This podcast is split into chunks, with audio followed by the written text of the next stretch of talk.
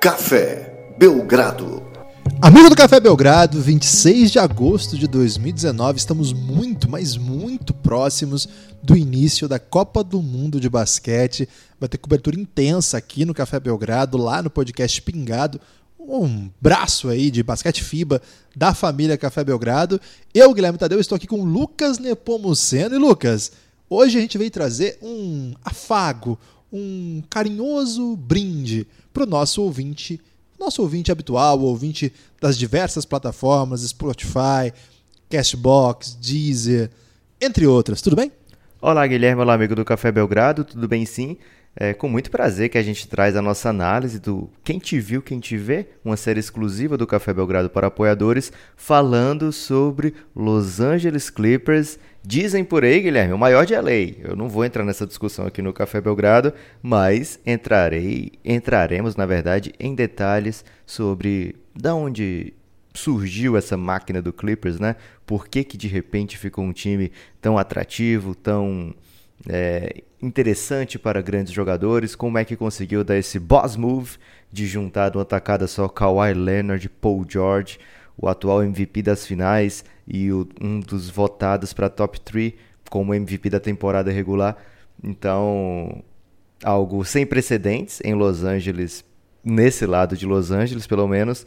Então é algo que a gente debateu com muito afinco, com muito cuidado e trazemos agora aqui para o conteúdo aberto do Café Belgrado, algumas semanas depois de ter saído lá no conteúdo para assinantes, para que também a gente possa apresentar o que, que a gente faz, né, Guilherme? Lá em cafébelgrado.com.br, o que, que o ouvinte do Café Belgrado vai acabar distraidamente recebendo diversas vezes aí de forma inesperada conteúdo que ele não, às vezes não está preparado, Guilherme. Então a gente tem que aos pouquinhos ir treinando esse ouvido clínico do nosso ouvinte. É, o apoiador de amanhã. O ouvinte de hoje, que ainda não é apoiador, é o apoiador de amanhã. Isso a gente já sabe, né? Ou Lucas? quem então, sabe, gente... apoiador de hoje, Guilherme. Se o ouvinte for rápido, já pode ir lá em cafébelgrado.com.br e vencer esse, essa barreira temporal. Isso seria maravilhoso. É, e vai, vai, vai ter a possibilidade de acompanhar quase 80 horas de conteúdo. Imagino que se ele apoiar antes das 10 da noite, já vai, vai ser cerca de 78 horas. Se for depois das 10, Lucas, a gente já vai ter gravado mais de 80 horas. Evidentemente que isso vai ser publicado ao longo da semana, do mês. Essa série, Quem Te Viu, Quem Te Vê, é mais uma das várias séries que o apoiador tem à disposição quando apoia o Café Belgrado a partir de nove reais, é muito pouquinho mesmo, nove reais mensais. Você pode repetir, Guilherme, esse valor? Porque eu acho que eu estou ouvindo errado aqui. Quanto é que você falou? Nove. É nove, Lucas. É nove mesmo. Nove reais cada um. episódio? Não, não, não. Nove reais o acesso a tudo mensalmente. Caramba. Enquanto você é apoiador, você tem acesso a tudo. E é muita coisa mesmo. Tem a série O Reinado, a série El Gringo, a série... tem diversas outras séries. Guilherme, e agora... estive no Castelão ontem para assistir o jogo entre Flamengo e Ceará. É, sou, Deu bom? Sou Flamengo, sou sócio torcedor do Ceará, então o resultado que tivesse rolado lá ia, não ia ter problema. E olha, o ingresso foi, era 140 reais para o visitante, o, a pipoca era 8 reais. Isso aí fica só um título de comparação para o ouvinte que fala: caramba, será que eu E o estacionamento? O estacionamento foi 35 reais para o carro ficar bem seguro, é verdade, mas ainda assim é um absurdo quatro meses de Café Belgrado praticamente aí para estacionar o seu carro. Então, cafébelgrado.com.br, R$ reais é o plano que você tem acesso a todos os podcasts. Tem ainda o plano Insider, que é um plano que está fazendo muito sucesso, porque aí a pessoa tem acesso ao nosso grupo no Telegram e lá tá coisa maravilhosa. Nós estamos muito entusiasmados pela Copa do Mundo de Basquete. Vai ser o caos lá, hein, Lucas? Vai ser o caos lá no Pingado. Já está sendo o caos, Guilherme. Já teve episódio sobre Oceania, Ásia, Europa lado B, que deve sair ainda hoje. É, Europa lado A, gra será gravado hoje, sai daqui a poucos dias. Ainda Américas, Brasil, já teve dos Estados Unidos, que foi aqui no Café Belgrado. E posso falar uma coisa, Guilherme? Pode tudo, Lucas. Tudo isso vai ser antes de começar a Copa do Mundo. Então você imagina o que, que vem quando a bola subir. É isso aí. Então, se você quiser fazer parte do Giannis, também no mesmo link, cafébelgrado.com.br, você pode usar o PicPay para apoiar. E agora você fica aí com um episódio. Calma, Guilherme. Temos que repetir Não? é PicPay, porque falar um PicPay só, PicPay uma vez só, dá azar. PicPay é um aplicativo que você faz compras aí, recebe dinheiro de volta, é o caos também. Então dá para apoiar por lá também. Então é ou cafébelgrado.com.br ou PicPay ou Café Belgrado lá no PicPay. Qualquer coisa você chama a gente na DM aí, nas redes sociais, que a gente explica o que você tem que fazer. Agora, a série Quem Te Viu, Quem Te Vê, uma análise dos elencos, comparativo, olhando o elenco, do ano passado, que inicia a temporada, para o elenco que vai iniciar a temporada desse ano. Teremos 30 episódios dessa série. Já tem quantos disponíveis, Lucas? Já temos oito nas plataformas e dez gravados, é isso. Em breve. Dez gravados. Um terço, então, já está gravado, deve ir ao ar nos próximos dias. Acho que nessa quarta tem um episódio novo. É, hoje, né, nessa segunda-feira, nós mandamos o do Denver, tá muito legal também. É, você vai ter que acompanhar para saber a ordem, é, mas os 30 times serão contemplados, os 30 times da NBA terão episódios para eles. Não é a primeira vez que a gente faz isso. Lá no cafébelgrado.com.br a gente tem a, a, gente tem a ambição de acompanhar a NBA de modo muito amplo, né? de modo holista, como diz o Lucas aí, num grande momento aí do, da escolha, escolha de vocabulário. Lucas, então agora chegou a hora. Você quer falar alguma coisa antes de eu chamar o podcast? Eu quero falar que você é um grande amigo, Guilherme.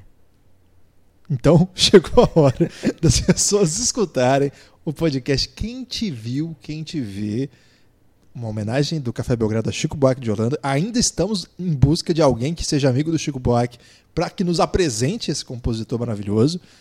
Você agora, Lucas, é podcast aberto. Pode ser que aumente a nossa possibilidade de encontrar um amigo do Chico.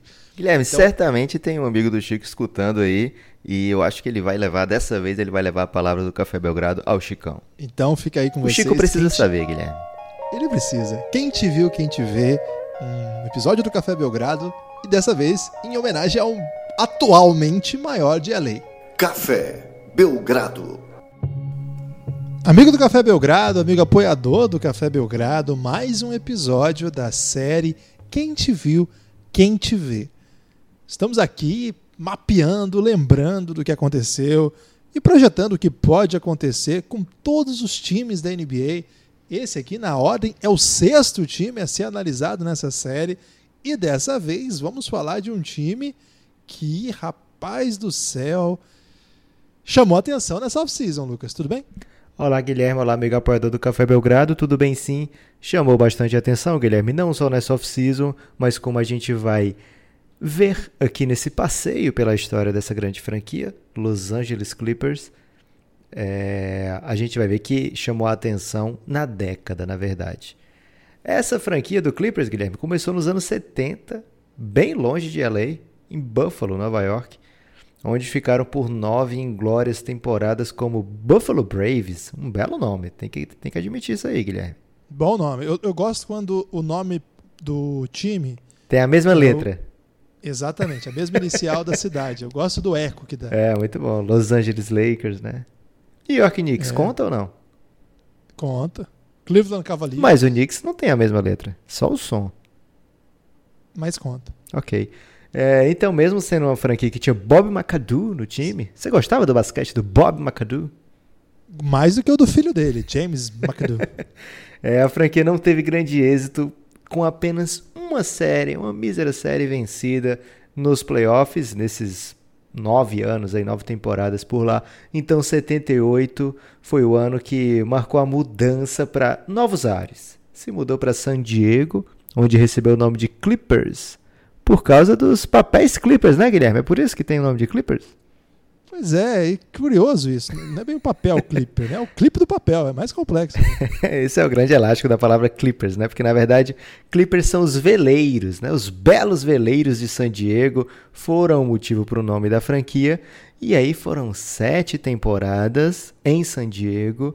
E a única coisa marcante, Guilherme, foram os veleiros mesmo, porque nenhuma mísera apareceu em playoff e Clippers foi a única coisa que ficou até agora daquele período macabro. E 85 o time vai para LA. E aí sim, se já tinha experimentado o que era ser pobre na NBA, em 85 em diante eles conhecem de fato que é ser miserável, né? Porque além de ser um, continuar um saco de pancada, quando você é o saco de pancada da sua cidade, de boa, né? A galera abraça, é o time da cidade, vamos sair dessa e tal. Agora, imagina, você tá na mesma cidade que um time que tá sempre na final, tá? Qualquer temporada, um dos candidatos aí pra final, Lakers. E nos anos 80, então, pelo amor de Deus, né? Então, viveu os anos 80 do, do Lakers de Magic Johnson, Kareem Abdul-Jabbar, depois veio o Lakers dos anos 90, competitivo, depois o Lakers do começo dos anos do fim dos anos 90, anos 2000, né, Kobe Shaq, depois ainda Kobe, Paul Gasol, muitas, muitas, muitas surras tomadas do outro time da cidade. É, foram foram precisos, Guilherme, 21 temporadas para que essa equipe vencesse é, sua segunda série de playoffs, né? Em 2006, não, desculpa, a sua é segunda série de playoffs, mas é a primeira em Los Angeles. Em 2006, um time com Elton Brand, Sam Cassell, Corey McGarry, Coutinho Mobley venceu o Denver do Carmelo, Guilherme, e do Nenê também. É, que era um péssimo. O time do Carmelo naquela época não conseguia passar da primeira fase de playoff em hipótese alguma, né? E aí deu um tilt, né? Deu um tilt porque o Clippers também não passava e deu um grande bug aí nessa formação da chave. Na segunda rodada eles quase eliminaram o Suns do Steve Nash, foi um 4 a 3 assim meio muito épico mesmo. O Suns estava desfalcado de Amar Stoudemire, né? Então é, deu jogo, deu um jogo um confronto belíssimo, foi um grande ano de playoffs do Oeste aquele ali. E foi apenas um breve lampejo, porque o time voltou a ficar fora dos playoffs por muitos anos, aquele time se desfez rapidamente. A sorte da franquia começou a mudar mesmo em 2009, quando eles pegam quem, Guilherme, no draft? 2009 eles pegaram Blake Griffin. Desculpa, esse mesmo, super badalado novato. É, por ser o, o, Clippers, tinha que dar errado, né? Então o Blake Griffin se machuca, é, não consegue jogar nenhuma partidinha, nem um minutinho no seu ano de novato. Então ele deixa para ter o ano de novato em 2010 e aí sim foi uma das melhores temporadas de novato da história de toda a NBA. Né? Até hoje os números de Blake Griffin como novato são praticamente inatingíveis.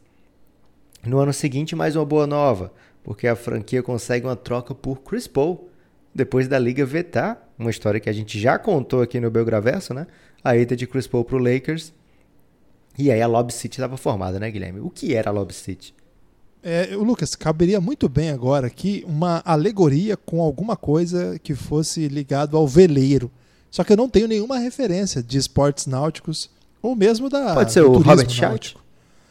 Pois é, mas eu queria fazer alguma metáfora assim entre o vento da vela, sabe aquela coisa meio musical, meio intimista, mas eu não tenho referências. Então eu peço para o amigo ouvinte pensar aí uma referência boa e colocar aqui e a referência é mudança de áreas que faz com que o barco vá para esse lado. Mas aí vocês completam com as referências adequadas. É só você falar é estibordo ou bombordo que o ouvinte também não sabe, Guilherme. Exatamente. É esse tipo de. Eles pegaram o vento noroeste de bombordo, meu amigo, e aí sai da frente.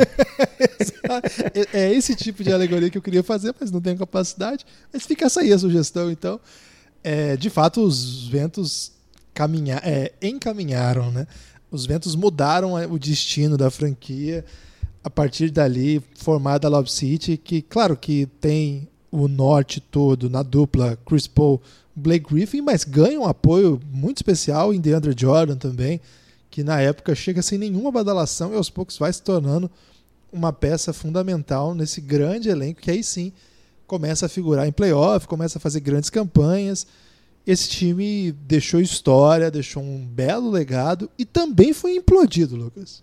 Foi implodido, mas como você falou, né? Ficou legado. Não é como o PAN ou a Olimpíada aqui no Brasil, Guilherme. Ficou realmente um legado por lá, ajudado por uma série de fatores, né?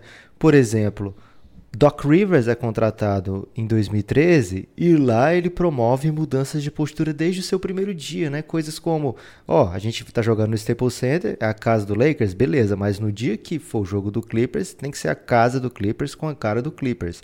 Então eles começaram a tampar os banners de campeão do Lakers. As pessoas acharam estranho, mas logo ficou provado de que os jogadores gostavam daquilo ali, né? Criavam a identidade de olha, a gente é uma franquia do mesmo jeito que o Lakers é uma franquia. A gente não está aqui é, fazendo por favor de ninguém, né? A gente paga a mesma coisa. A gente aqui, paga o aluguel. Paga aqui. o aluguel e quer ser tratado da mesma maneira. Então, esse. Tô para dizer que deve, devia pagar até mais que o Lakers, hein? Querer jogar essa polêmica. Você acha que eles têm que pagar mais ou menos? Não, eu não acho nada, mas eu, se eu tivesse que palpitar, acho que o, o Lakers tinha maior poder de barganha com o Staples Center do que o Clippers. Entendi. É, então, o Clippers tem essa mudança de ares desde que Chris Paul chega em 2011, 2012, desculpa. É, na temporada 11-12, o time começa a ir para os playoffs. São oito temporadas vencedoras seguidas, nunca mais teve campanha negativa. É, ok, apenas duas séries vencidas de playoffs, mas as conquistas dentro e fora de quadra são muito notórias, né? É, o Steve Ballmer compra a franquia em 2014 por conta do escândalo. Não é controvérsia, não é, é polêmica, não. É o escândalo realmente de, de, do caso de racismo do dono Gagá, Donald Sterling, que já era babaca mesmo antes de ficar Gagá.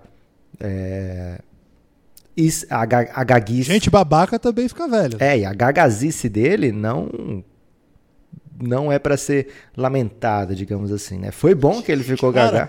Foi bom, Guilherme, porque acabou saindo de cena, né? É, e aí o Steve Ballmer compra a franquia em 2014 e modernizou tudo, desde o maquinário, desde a máquina de Xerox. Dizem que lá tem impressora, Guilherme, também. Mas também o pensamento estratégico da franquia, né? Tudo isso está modernizado. O resultado é que hoje o Clippers é um dos maiores favoritos aos títulos dos próximos anos. E se esse levantamento aqui dessa série fosse feito de 2013 para frente, certamente não seria a sexta franquia nessa série, nessa ordem inglória aqui dos times com menos jogos de playoffs, porque dos 110, apenas 110 jogos de playoffs da história do Clippers, 63, Guilherme, foram do Chris Paul para cá. Ou seja, antes disso foram 41 temporadas e 47 jogos de playoff. Muito pouco, né? Muito pouco. Mostra, aliás, a gente acabou de falar do Toronto Raptors, mas se você parar para pensar, o Toronto Raptors é uma franquia bem pequena, né? É, de curto espaço de tempo. Desculpa, 95 para cá. Todas as franquias que a gente tratou até agora têm a desculpa de serem jovens. Né? Isso. Né? Agora, o Clippers, é, na média, aí, deve ser uma das que mais. O Clippers tem 50 anos de NBA. E, e pouquíssima aparição no playoff, quando aparece para perder, né? Então, até 2013 era uma franquia lamentável de, de agora em diante. Mesmo as excepcionais campanhas não corrigiram a tragédia que foi a história do Clippers, uma história muito triste que agora vai tentar ser reconstruída, tem sido reconstruída, aliás, e agora dá o seu passo mais importante, mais empolgante, mais decisivo, mais animador. É, e é bom que se diga, né? Hoje em dia tem essa história do maior de LA. Aliás, já tinha essa zoeira há algum tempo, né? Maior de LA, maior de LA. Mas dos últimos oito anos, o Clippers tem pelo menos um como apresentar isso aí de cara lavada, né? É, é não dá pra. Isso, isso é uma piada com o Lakers, pro Lakers ficar pistola, e é para ficar. Não porque o Lakers está numa bad, mas porque ser pior do que o Clippers é uma piada. Né? Já, assim, olha a história que a gente está contando. Mas agora, assim, tem fundamento isso. Não é só porque o Lakers está horrível, não. É, e agora esse ano, finalmente, talvez finalmente, a gente vai ter uma temporada onde os dois entram. Não sei nem se pede igualdade, mas os dois abrem a temporada pensando: esse é nosso ano, esse ano a gente vai ser campeão. E jamais. E a NBA está fazendo muito para promover essa rivalidade, Sim, né? jogos um jogo... de Natal, jogo de abertura da NBA. Então vai ser um, um pega para capar. As pessoas falam pega para capar ainda, Guilherme, ou ficou muito feio? É, eu acho que envelheceu mal essa expressão, porque é uma expressão bem agressiva, né? então vai ser um Deus nos acuda, pode ser? Pode ser. Acho que é, pedir para Deus acudir está sempre em, em, voga. Os cachorros aqui estão até lamentando, Guilherme. Raramente, raramente eles aparecem lamentando aqui, mas hoje, não sei se deu para ouvir aí, mas estão bem tristes.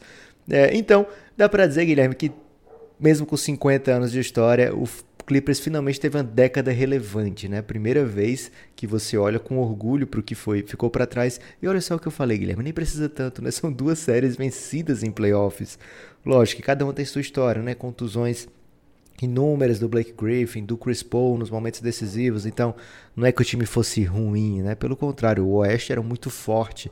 E você precisa ser muito forte para vencer o Oeste.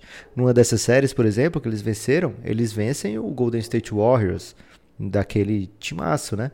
É, outra série que eles vencem é contra o Memphis Grizzlies. O Memphis que era aquele do Grit and Grind. Não foram duas séries, não foram três séries vencidas, porque eles vencem também o San Antonio Spurs num 4 a 3 épico, né?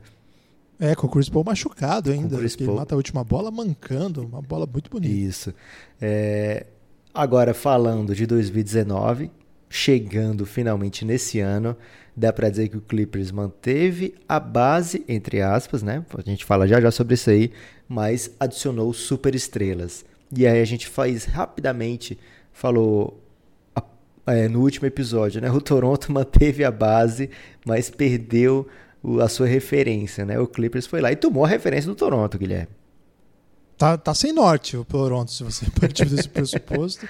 É, o, é, são diferentes escalas aí de manutenção da base. Ainda que o Clippers também tenha perdido gente bem relevante do início da temporada passada para essa, Sim. né? Agora, a, a, o modo como eles substituíram é bem distinto. O Clippers conseguiu. E aqui entra um pouco o projeto novo do Balmer, entra um pouco a cidade, que eu acho que é central nessa reconstrução.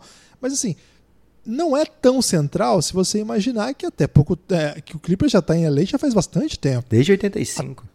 A, até pouco tempo não era um destino daqueles mais queridos assim. Então, estar apenas na cidade, olha aí, o Knicks está em Nova York e não está acontecendo nada.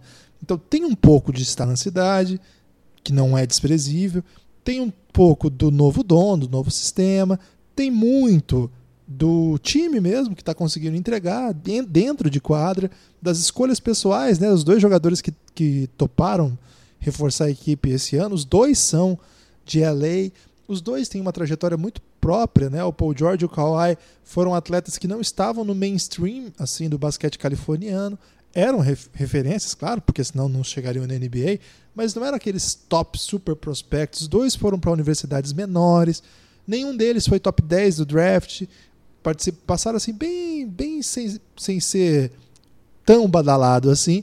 E ao voltarem, voltam juntos para um projeto que não é o projeto mais hollywoodiano, vamos dizer assim, de LA. É uma outra, é uma outra Califórnia, né? A impressão que eu tenho é que o Clippers está tentando construir uma outra Califórnia. Eles contrataram até o Lee Jenkins, você lembra desse Sim, tá lá ainda. jornalista?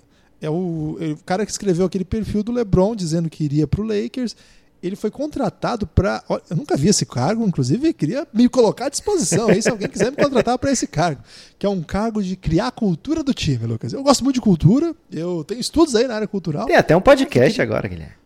De cultura, então queria me deixar à disposição, se alguém quiser criar cultura aí no seu time, porque eu quero esse cargo aí também.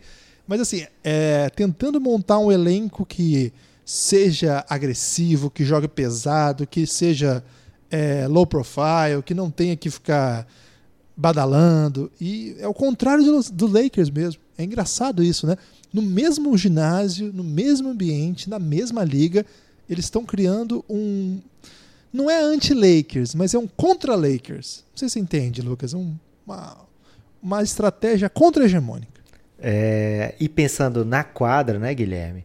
Porque muita gente tem falado do Clippers de fora da quadra, né? E aproveito para falar, ressaltar mais uma vez, né? Quantas vezes a gente fala aqui no Café Belgrado que é difícil que na quadra a gente tenha sucesso quando fora dela a franquia é bagunçada, né? Olha, o Clippers é um excelente exemplo para isso, né? Nos últimos anos a franquia se reestruturou e tem colhido bons resultados, ainda não são ótimos, né? Se eu for olhar, o Clippers não conquistou nada ainda e existe ainda uma chance de que dê errado esse projeto agora. É, mas não dá para negar que se posicionou de uma maneira completamente diferente. Né? Hoje o Clippers está muito bem posicionado. E a gente, olhando em quadra, não tem como não salivar, né? babar com o potencial defensivo desse time. Olha só, Patrick Beverley, Paul George, Kawhi Leonard, quanto esses jogadores aí, é, se falar, não, os três fizeram All Defense Team, ninguém vai piscar, ninguém vai duvidar. São três máquinas para marcar. E a gente viu nos playoffs né, o que, que o Montrezl Harrell foi capaz de causar no Golden State, né, dos dois lados da quadra. Tem o Michael Green, também um cara que enche o saco defensivamente. Né? O próprio Mo Harkless, que no Blazers não conseguia ficar em quadra porque o time precisava dele do lado ofensivo. No Clippers, talvez ele consiga entrar como especialista defensivo e ir bem. Até mesmo o novato que o, o Clippers pegou, Guilherme, tem a esperança de ser um 3D, né? O Mifindu Kabengel. É... Um 3D de garrafão, né? 3D é de garrafão, verdade. É, então, o Clippers se posicionou para essa temporada com um elenco. O banco dá para dizer que perdeu a imponência, mas a alma tá ali. Low Williams, é, Montrezl Harrell, provavelmente vão vir do banco os dois, então eles eram os fundamentais do banco. Mas lógico, né? É, não tem o, o, ah, o nível de o volume na rotação, né? Não tem um número de jogadores que você confia para colocar no jogo pegado, né? Vamos falar um pouquinho do elenco do ano passado, que acho que ajuda já de uma ponte que a gente pode fazer. Vamos lá, como é que começa a temporada do Los Angeles Clippers em 2018-2019? É, essa temporada 18-19 que culmina com um episódio especial do Café Belgrado lá na série Epic, né? Onde, num dos grandes momentos do Café Belgrado, a gente consegue prever ótimas coisas para o futuro do Clippers a partir da derrota, Guilherme. Acho que esse autoelogio a gente fez pouco até agora.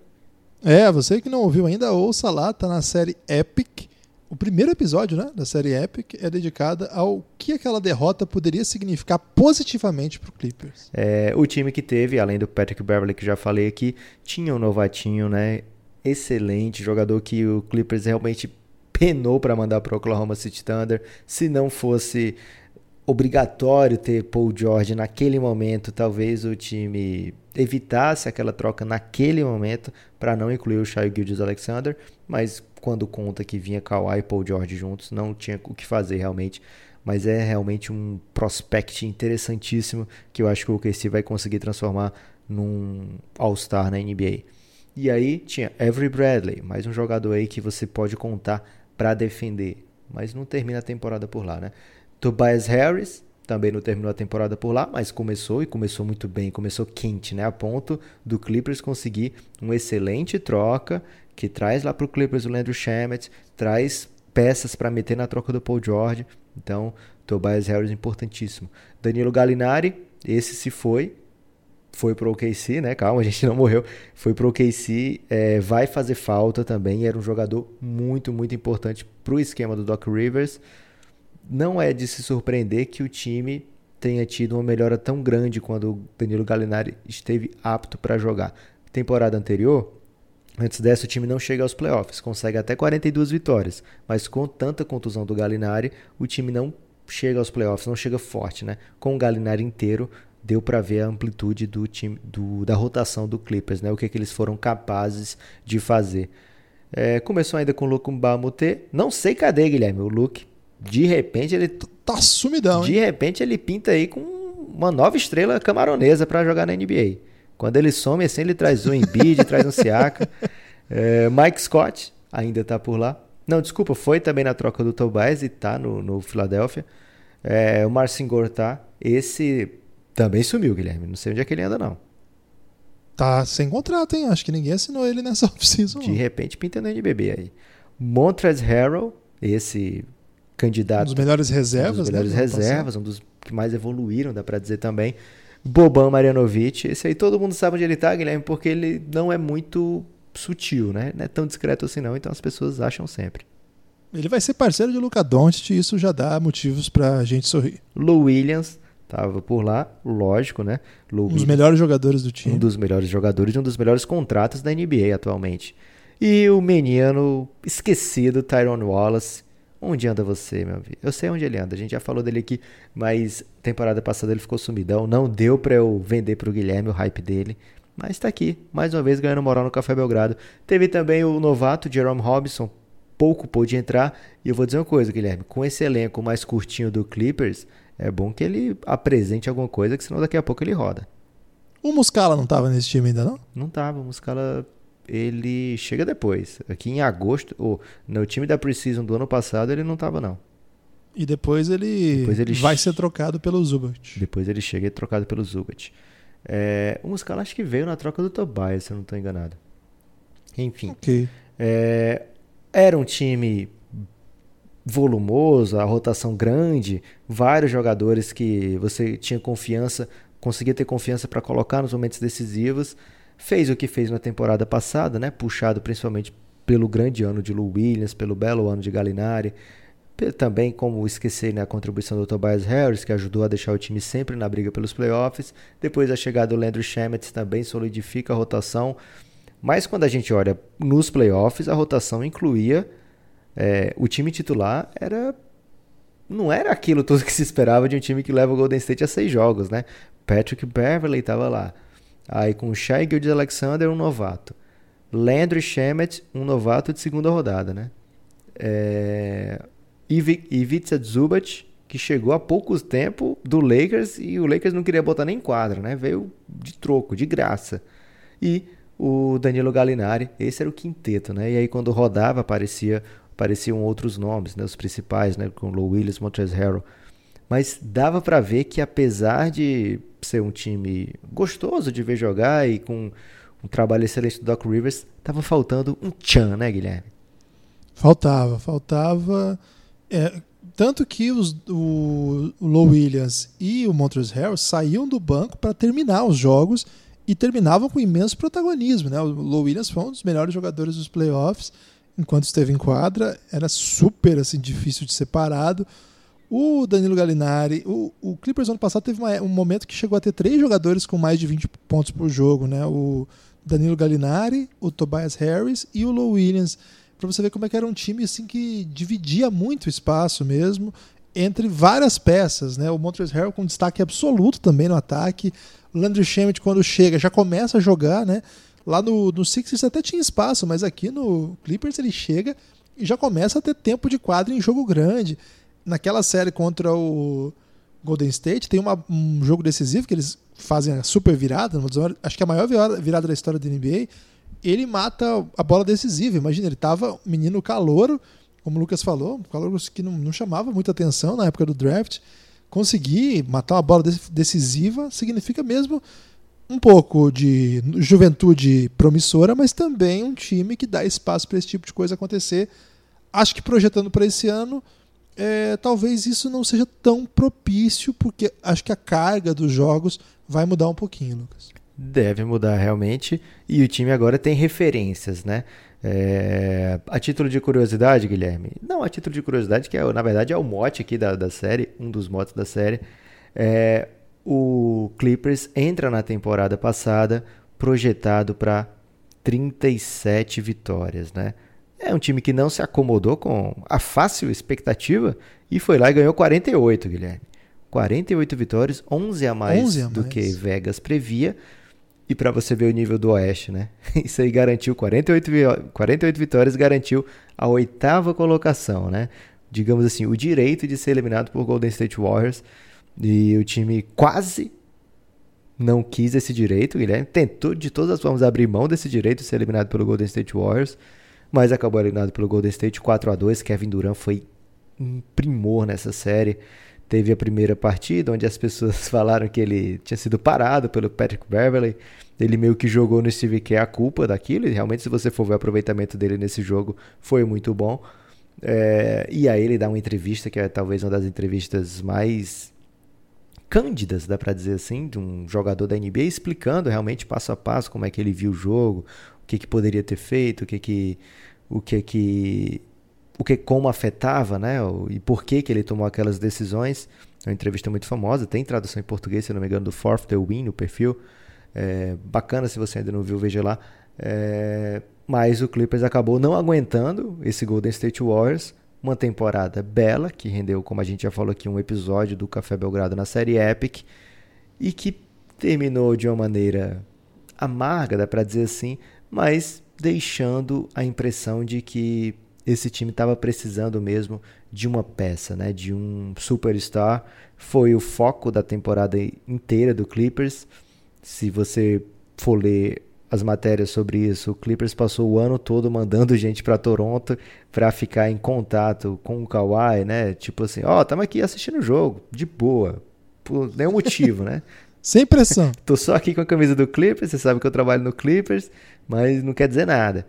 É, o Toronto ficou pistolaço com o Clippers aí durante a temporada inteira. É, acabou rendendo, né? Na off-season, o time não falou com nenhum outro free agent. Se você for ver, não tinha especulação de ninguém do Clippers, só esperando o Kawhi até que de uma vez, bum, bum, bum, fechou Kawhi, Paul George com troca, com tudo. É, e agora, Guilherme, previsão de 55 vitórias e meia primeira posição do Oeste, ou seja, a campanha que já foi boa ano passado, a expectativa é de que seja épica, ainda melhor. É para tudo isso? É para tudo isso, sim. É engraçado, né? Curioso e é uma informação bacana de, de, de passar adiante. O, uma das questões que foi fundamental, uma das questões que foram fundamentais para o Kawhi decidir continuar por lá foi a de, a de continuar por lá, não, desculpa, acertar com o Clippers, foi o fato de que a direção do Clippers é muito fechada. Tudo que acontece ali, é, nada que acontece ali, desculpa, vaza. É tudo absolutamente muito cuidadoso. Assim. Ele teve reuniões com Doc Rivers, teve reuniões em que Jerry West esteve presente, Balmer, não vazava uma linha, assim, uma mísera linha. Enquanto lá na off, antes de começar a off-season, o avô, era o avô, o tio, o tio, né? O tio. O, que, o tio teve uma reunião com o Lakers e o Magic já vazou, assim, ele mesmo vazou publicamente. O que todo mundo disse que foi uma coisa que o, o Kawhi na hora falou assim: Meu, Lakers não dá. Lakers não dá eles vêm machucados de uma relação com os Spurs, que muitas coisas vazaram, coisas que eles não queriam que acontecesse. Então, isso foi uma coisa fundamental, assim, essa organização, esse compromisso de deixar tudo entre paredes mesmo, que não usasse a imprensa por N motivos. Tá? Então, esse foi um dos motivos para conseguir atrair a atenção do Kawhi. O Kawhi estava procurando por isso mesmo. É, a própria escolha do, do Paul George como parceiro tem um pouco a ver também com o cenário que o Kawhi gosta de pintar. Ele não exigiu o Paul George, ele basicamente disse que gostaria de mais uma estrela junto para fechar. Acertem com um cara aí. E aí eles saíram procurando e viram que o Paul George era uma boa, ele gostou muito da ideia. Tem algumas fontes que dizem que o Paul George, não fontes minhas, né? Fontes da imprensa americana, que o Paul George não conversou com o Kawhi antes. Outras dizem que foi o Kawhi que incitou o Paul George a ser trocado. Isso é uma questão que não está bem contada ainda. De todo modo, esse time chega pensando aqui numa rotação possível para botar em quadra Pat Beverley, Landry Shamet, Paul George, Kawhi e Zubat. Imagino que esse vai ser o time titular. Se não for esse, então, vou ficar ah, um pouco titular, surpreso. Okay. E para fechar jogo, imagino que você bota o Low Williams aí na do provavelmente do Beverly, se você precisar de ataque, ou na do Shamet, se você precisar de defesa para manter o, o Beverly em quadra. Na posição 5, imagino que o Herbert vai jogar os minutos decisivos, porque ele é mais impactante assim que o Zubat, mas o Zubat ainda é muito novinho, a gente não sabe ainda o teto de evolução que ele pode ter. Ele tem só 22 anos, né? O time ainda tem umas peças que eu acho que vão ocupar espaço. Tem um cara que eu gosto muito e o Lucas faz graça dele, que é o Rodney Magruder. Magruder. Ok que, que jogava no Miami Heat, é um cara bem interessante para ser essa peça, oitava, sei lá, que vem para defender. Gosto de chamar de Madruger, Guilherme. É, mas é Magruder o nome dele. Você, falha aí só para fazer um trocadilho com Chaves. Não, só o Chaves, mas também com madrugadas, sem lei. O J. Ma o J. Michael Green, Michael Green, desculpa, também é um bom defensor, é um, é um jogador complemento interessante.